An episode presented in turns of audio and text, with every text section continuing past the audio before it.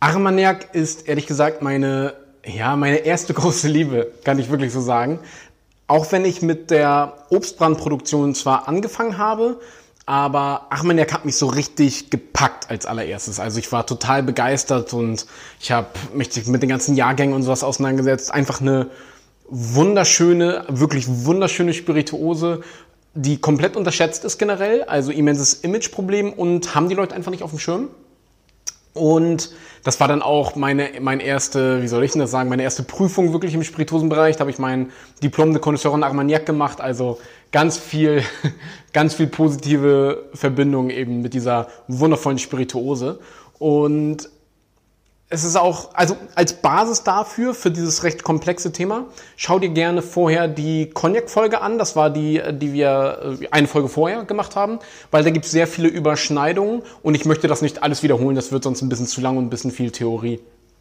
Weil Armagnac ist tatsächlich die erste oder die älteste Spirituose Frankreichs. Die gab es als, gab's als allererstes und 1441 wurde sie eben wirklich schon erwähnt, also die erste schriftliche Erwähnung von Armagnac, wo eben ihr nachgesagt wird, dass sie äh, dich jünger macht, ja, dass sie den Appetit anregt und so weiter. Also es ist eine durchaus positive Spirituose, ja, das mit dem Jünger machen, das stimmt übrigens. Musst nur ganz fest dran glauben, dann funktioniert das auch.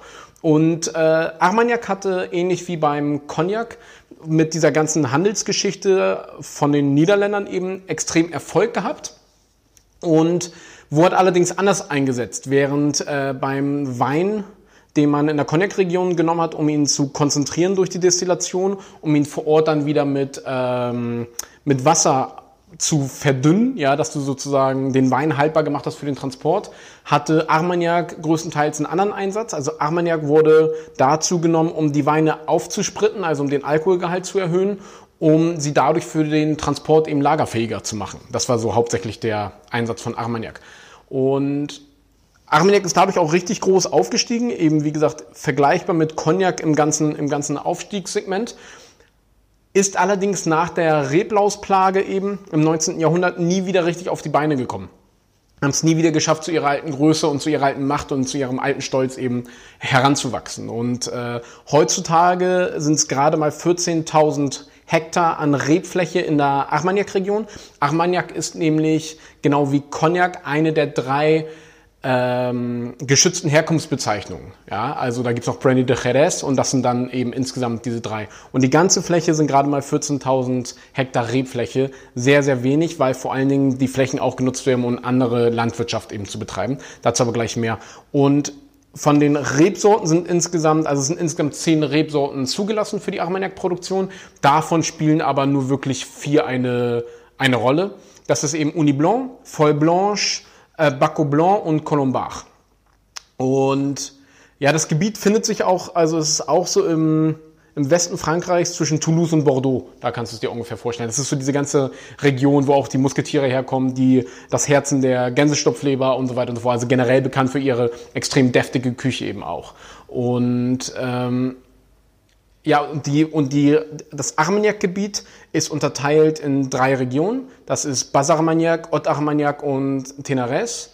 Und wurde eben 1936 im gleichen Atemzug wie Cognac eben auch zu einer Appellation d'origine contrôlée, ja, worauf die Französen natürlich immer sehr stolz sind. Was auch so ein kleiner Fun-Fact ist, ähm, die Hauptstadt in Armagnac nennt sich Condom. ist in Frankreich kein Wortspiel, weil äh, in Frankreich ist ein Kondom halt ein Präservativ. Und ähm, Sie haben allerdings erhebliche Probleme, dieser Ort, weil es wird auch wirklich wie im Englischen geschrieben, also mit C. Und die Engländer haben immer diese Schilder abgebaut und die Schilder geklaut, die Ortsschilder, wodurch sie mittlerweile fest montiert sind, damit sie nicht andauernd geklaut werden, ja, ganz nebenbei. Insgesamt gibt es in der Region 4000 Weinbauern, die sich das Gebiet eben teilen. Davon sind 250 Armagnac ich sag mal, Erzeuger, ja, die auch wirklich selber destillieren. Und es gibt noch 40 Handels, circa 40 Handelshäuser mit dazu, die eben, wie es beim Cognac üblich ist, Arman, destillierten Armagnac kaufen und den dann eben äh, zu lagern, beziehungsweise auch gelagerten kaufen und da die Fässer dann untereinander, ich sag mal, verschneiden zu einer gleichbleibenden Qualität. Es ergibt eine Menge von gerade mal so circa sieben Millionen Flaschen im Jahr Armagnac, die produziert und verkauft werden, was wirklich nicht besonders viel ist. Also nur, also du so eine schottische Whisky-Distillerie, ich sag mal jetzt nichts Besonderes, die produzieren so zwei bis drei Millionen Liter Reinalkohol. Also die sind von der Menge schon größer, eine einzige, als die komplette Armagnac-Produktion. Und davon sind gerade mal 45 Prozent Export.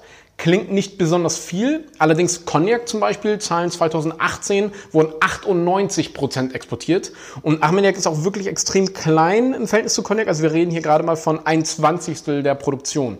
Und ich persönlich finde es extrem schön zu sehen, dass über 50 Prozent wirklich im Land konsumiert wird. Und Armagnac ist auch wirklich immer noch so die ja, ich sag jetzt mal die Spirituose der Franzosen. Also die Franzosen selber trinken so gut wie keinen Cognac oder sowas. Und äh, da ist, kommt eben eher Armagnac auf den Tisch, wie die Zahlen da eben auch ganz klar zeigen. Und dazu muss man auch bedenken, wir dürfen nicht vergessen, wie viel da schwarz gebrannt wird. Also im unheimlichen Ausmaß. Und äh, es ist auch ganz üblich in gewissen Regionen, dass die immer so ein, ein Haushalt, so ein Armagnac-Fass im Keller regelrecht stehen hat, wovon sie sich dann immer ein Gläschen abzapfen. Also eine ziemlich, ziemlich coole Sache. Dann kommen wir jetzt zu meinem Lieblingsthema der Destillation. Ja, ähm, bei, bei der Gärung will ich jetzt nicht weiter eingehen, ist sehr ähnlich eben wie beim Cognac. Schau dir bitte da das Cognac-Video für an, weil die Destillation verdient wirklich sehr viel Aufmerksamkeit, weil sie beim Armagnac was sehr Besonderes ist. Das ist der Alambic Armagnac.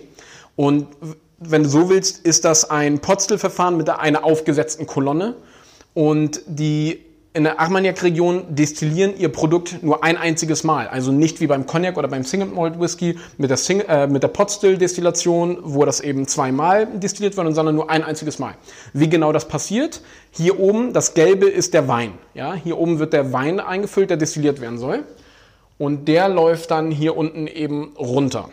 Was, was hier passiert, hier haben wir den Wein drinne. Der wird erhitzt. Oftmals findest du in der Armagnac-Region auch wirklich offene Feuer Richtig noch mit Feuerhals und so weiter, sehr urig, ziemlich cool. Hier wird der, äh, natürlich aber sehr rustikal und unkontrolliert, muss man dazu sagen. Hier wird der Wein jetzt eben dann erhitzt, die Alkoholdämpfe steigen auf und jetzt bei einem Potzelverfahren würden die Alkoholdämpfe aufsteigen, wir würden sie wieder abkühlen und auffangen. Das wäre ja die einfache Potzeldestillation, super simpel. Hier jetzt ein Ticken komplizierter. Was nämlich passiert, während hier die Alkoholdämpfe aufsteigen. Die dürfen nicht einfach aufsteigen, sondern wir haben die sogenannten Glockenböden hier und die verhindern einen zu raschen Aufstieg. Was jetzt passiert ist, der Wein, der als nächstes destilliert werden soll, der wird genutzt, indem er unten reingepumpt wird, beziehungsweise die Schwerkraft erledigt alles und kühlt bereits die Kühlschlangen, also auch extrem energiesparend, ja. Und dadurch kühlt er eben die Kondensate von, ähm, von dem Destillat und dadurch wird er automatisch eben aufgewärmt. Das heißt, wir haben zwei Fliegen mit einer, Flak äh, mit einer Klappe geschlagen. Und jetzt kommt der erwärmte Wein, fällt von oben in dem Glockenbodenturm eben herunter und da ist jetzt das gleiche Spiel. Aufgrund der Glockenböden dauert es sehr lange, dass er runterfließt und wird gleichzeitig von dem aufsteigenden Alkohol eben erwärmt. Und der aufsteigende Alkohol wird dadurch wieder ein Ticken äh, runtergekühlt und so weiter und so fort. Also hier findet ein ziemlich großer Prozess statt. Ich versuche das gerade ein bisschen kurz und oberflächlich zu halten. Und der Alkohol reißt eben die Aromen aus dem Wein mit. Und dann letztendlich, wenn der Alkohol sich hier durchgekämpft hat, steigt er dann eben hier hoch um hier wieder abgekühlt zu werden von dem nächsten Wein, der kommt. Hier unten so der, äh, das, ja, die Reste, die runterkommen, die werden dann hier unten aufgefangen und werden an der Seite eben abgeleitet. Und dadurch haben wir dann den, ja, den alkoholfreien Most, wenn wir so wollen, ja. Ähm, und das Ganze geht dann eben in kontinuierlicher Destillation. Das heißt, du brauchst zwischendurch eben nicht aufhören, weil du füllst hier die ganze Zeit nach und hier kommt das Ausgelaugte eben raus und fertig ist. Ist dadurch deutlich günstiger als die Potstill-Destillation, ist viel effizienter, geht schneller und so weiter und so fort. Und durch diese einfache Destillation, wir haben einen Alkoholgehalt von so 52 bis 60 Prozent. Das heißt, wir haben noch extrem viel Nachlauf, wir haben extrem viel Aromen bewahrt. Ja, also es gibt einfach noch extrem viel Platz für Aromen und die Brände sind dadurch extrem rustikal, also sie sind nicht besonders fein und so weiter. Es ist durchaus auch erlaubt, äh, die Potstill-Destillation zu benutzen in der Armagnac-Region seit 1972. Das ist aber nicht gang und gäbe. Es wird nur für sehr junge, sehr leichte Destillate benutzt oder eben auch für weißen Armagnac äh, verwendet. Grundsätzlich, worauf die in der Armagnac-Region zu Recht sehr stolz sind, ist eben der Alambic Armagnac. Geiles Verfahren. Ich bin ganz, ganz großer Fan. Weil was wir jetzt nämlich haben, wir haben ein extrem rustikales Destillat, was unglaublich reich an Aromen eben ist. Und das geben wir jetzt ins Fass. Und das Schöne an der ganzen Sache ist, wir haben so eine komplexe, volle Spirituose, die hat wirklich genug Rückgrat, um gegen die Fassaromen eben heranzukämpfen. Das Problem ist nämlich, wenn du ein Produkt zu sauber destillierst und es zu viel Finesse hat, das, das wird einfach erschlagen von, von den Fassaromen. Und dadurch, dass wir hier jetzt eben wirklich diesen Fusel, im wahrsten Sinne des Wortes haben, der, der kämpft extrem gut gegen diese ganzen Fassaromen ran und hält einfach viel länger durch. Und dadurch sind wir in der Lage, die Spiritosen viel intensiver zu lagern und dadurch auch extremer zu konzentrieren, einfach dieser ganze Prozess, der da stattfindet. Wir können die Spiritosen oder den Armagnac viel länger im Fass lassen. Und das macht Armagnac zu so einer unfassbar geilen und mega komplexen Spirituose, die nicht, wo nicht wirklich etwas rankommt, außer eben äh, Rum natürlich, ja, oder Rum in gewissen, auf einer gewissen Weise hergestellt. Und deswegen ist Armagnac so der Shit. Ist in den jungen Jahren rustikaler als sowas wie Cognac und so weiter. Gerade weil beim Cognac ja auch eben noch Zucker und sowas zugesetzt werden darf. Und daher in den jungen Jahren nicht ganz so überzeugend für viele, allerdings eben genau deswegen auch viel besser zum Mixen geeignet, weil gerade wenn du ja etwas zum Beispiel mit so Zitronensaft und sowas mixen willst, brauchst du ja ein gewisses Rückgrat, weil sonst kannst du ja auch gleich Wodka sauer trinken, so nach dem Motto. Und deswegen zum Mixen ist da Armagnac auch nochmal besser geeignet als Cognac sowieso, ja, und gerade weil wir auch beim Alkoholgehalt eben flexibel sind. Also wir müssen das Ganze nicht bei 40 Prozent eben abfüllen. 40 ist zwar Minimum, aber wir, du kannst es auch bei Fassstärke oder sonst was eben abfüllen. Haben viel größeren Spielraum, voll cool. Aber da arte ich jetzt schon wieder ein bisschen zu sehr aus mit meiner Liebe zum Armagnac. Armagnac wird auch, also, nee, andersrum. Cognac wird vor allen Dingen in Limousin-Eiche eben gelagert und Armagnac wird vor allen Dingen in der Ayer-Eiche gelagert. Ist nicht festgeschrieben, findet aber meistens statt. Ayer, Ayer, äh, die Ayer-Eiche ist unglaublich dicht und wir reden hier wirklich so über ein Angel Share von so 0,5 Prozent, also so ein Sechstel wie in der Regel beim Cognac, ist extrem wenig. Und weil sie einfach so hart ist, die Eiche.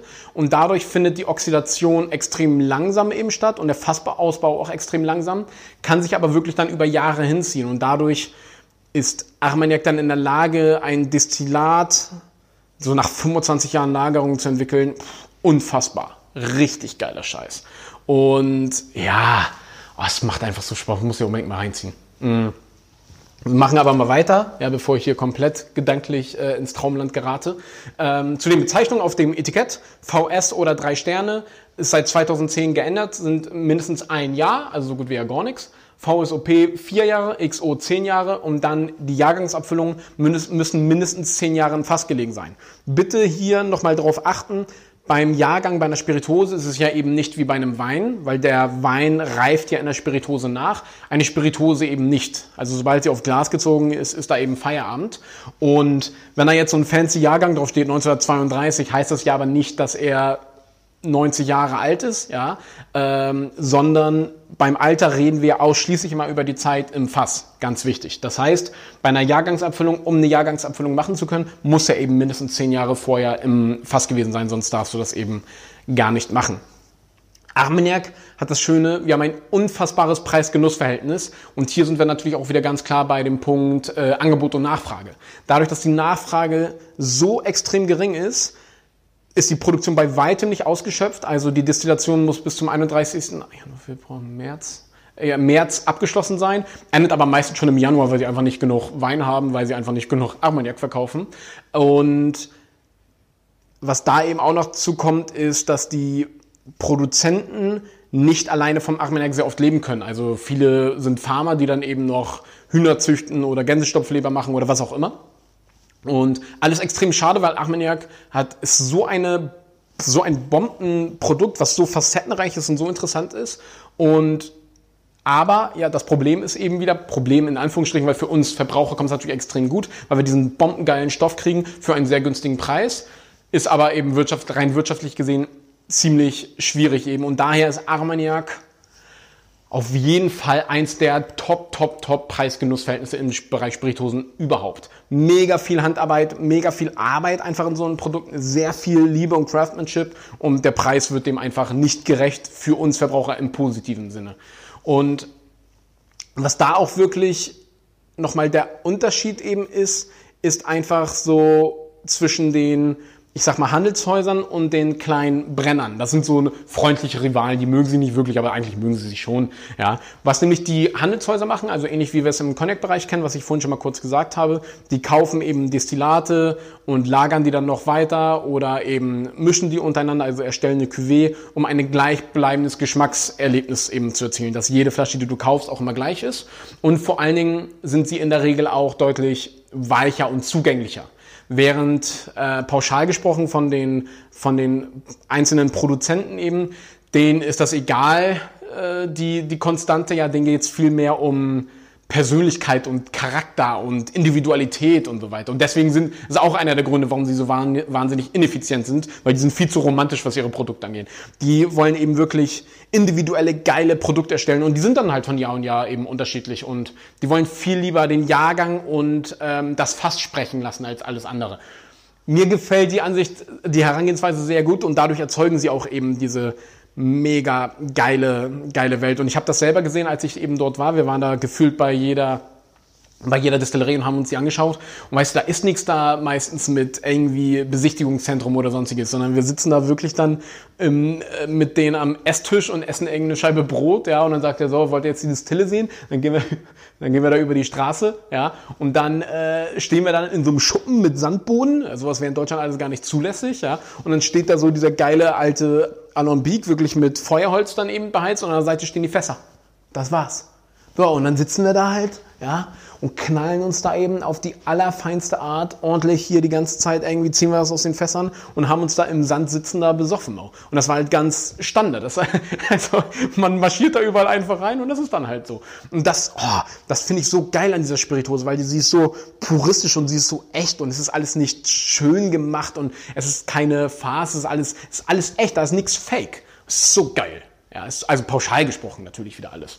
Ah ja, Armagnac ist sau cool, ja, und agiert einfach generell so zum genauen Gegensatz wie der sonstige Spiritosenmarkt, wo ja alles sehr kommerziell eben gemacht ist. Ne, Armagnac so hat drauf geschissen.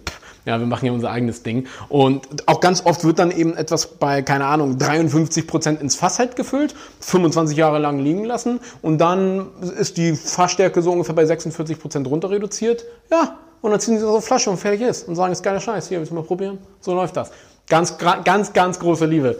Armagnac ist der Knaller, wie du wahrscheinlich schon merkst. Muss ihr unbedingt reinziehen. Ich werde da generell mir, mir ein bisschen Mühe geben, auch ein bisschen was nach Deutschland zu bringen, ein paar coole Sachen, weil vieles, was in Deutschland erhältlich ist, ist na, nicht so gerade das. Also das würde nicht dem entsprechen, was ich dir gerade hier so vorschwemme. Bei uns der Wagemut haben wir eine sehr gute Auswahl, so von meinen persönlichen Beständen, geiler Scheiß. Und ansonsten wird es in Deutschland bisher noch ein bisschen schwierig, aber ich werde mich drum kümmern. Das verspreche ich auf jeden Fall. Und wir sind da jetzt nämlich auch schon beim Übergang zum nächsten Thema. Wie du gemerkt hast, Cognac kann ich nicht ganz so viel abgewinnen, Armagnac dafür umso mehr. Sind beides Weinbrände, die fast aus der gleichen Region kommen. Wie genau kann das sein? Morgen stellen wir die beiden nochmal richtig schön im Vergleich. Und da werde ich dir eben auch erklären, warum Cognac alles richtig gemacht hat und Armagnac in der Hinsicht leider eben alles falsch. Warum Armagnac aber trotzdem der geilste Scheiß ist.